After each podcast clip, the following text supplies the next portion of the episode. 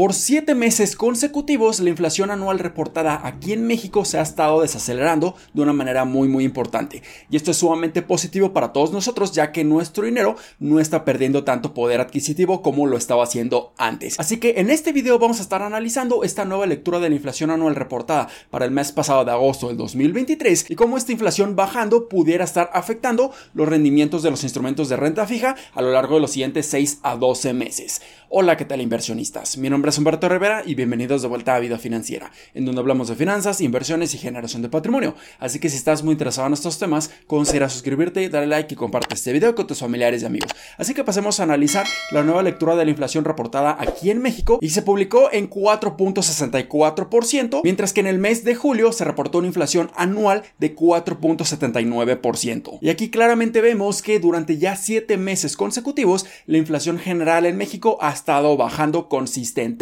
Así que esto es sumamente positivo ya que nuestro dinero no está perdiendo tanto poder adquisitivo como lo estaba haciendo hace tan solo 12 meses cuando la inflación reportada en agosto del 2022 se ubicaba en 8.70%, por lo que 12 meses después nos encontramos casi a la mitad de la inflación reportada en ese entonces, así que esto es sumamente positivo. Pero hay que recordar que una inflación bajando no quiere decir que los precios de los productos y servicios estén bajando, esto simplemente quiere decir que el ritmo de crecimiento o el ritmo de aumento de los precios de los productos y servicios ya no es tan elevado. O sea que los precios ya no están creciendo a niveles tan rápidos como lo estábamos viendo hace 12 meses. Y si también revisamos la inflación subyacente, aquí simplemente estamos removiendo aquellas categorías de productos y servicios que son mucho más volátiles, como lo vienen siendo los alimentos frescos y los energéticos como la gasolina y el gas natural. Y aquí la inflación subyacente para este mes de agosto se reportó en 6.08% a comparación de 6. 64% en julio de este año. Y aquí también estamos viendo un descenso consistente durante los últimos 7 meses en la inflación subyacente. Pero también hay que recordar que Banjico normalmente se está enfocando mucho más en la inflación subyacente, ya que esta lectura es una lectura que puede ser mucho más pegajosa, mucho más persistente,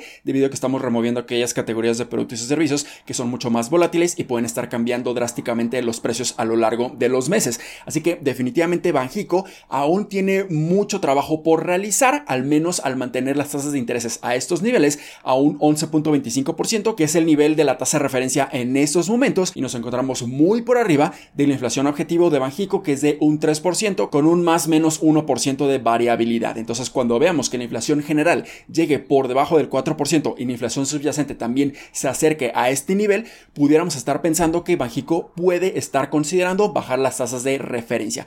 Pero hemos visto que durante ya tres juntas monetarias, Banjico ha decidido mantener las tasas de referencia a este 11.25%. Y su siguiente junta monetaria va a ser este 28 de septiembre. Y muy seguramente van a decidir mantener otra vez la tasa de referencia a estos niveles de un 11.25% hasta no ver que la inflación subyacente esté bajando considerablemente, incluso por debajo del 5%, preferiblemente por debajo del 4%. Así que yo esperaría que en aproximadamente 6 a 8 meses pudiéramos ver una inflación subyacente, incluso ya en estos rangos de entre 3 a 4%. Por lo que para todos aquellos que tienen mucho interés de invertir en instrumentos de renta fija, probablemente durante los siguientes 6 a 8 meses mantengamos estos rendimientos sumamente atractivos, por lo que aún tenemos mucho tiempo para seguir invirtiendo en estos instrumentos que nos pudieran dar un gran nivel de estabilidad en nuestro portafolio y preservar el valor de nuestro dinero a lo largo del tiempo. Y ahora que la inflación es mucho más baja que esta tasa de interés, ahora sí podemos estar obteniendo excelentes intereses reales, o sea, descontando esta inflación. Así que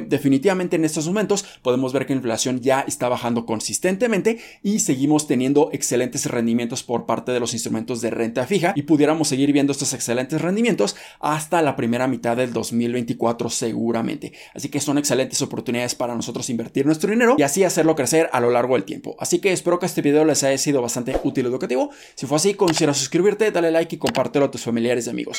Nos vemos en el siguiente. Muchísimas gracias y hasta luego.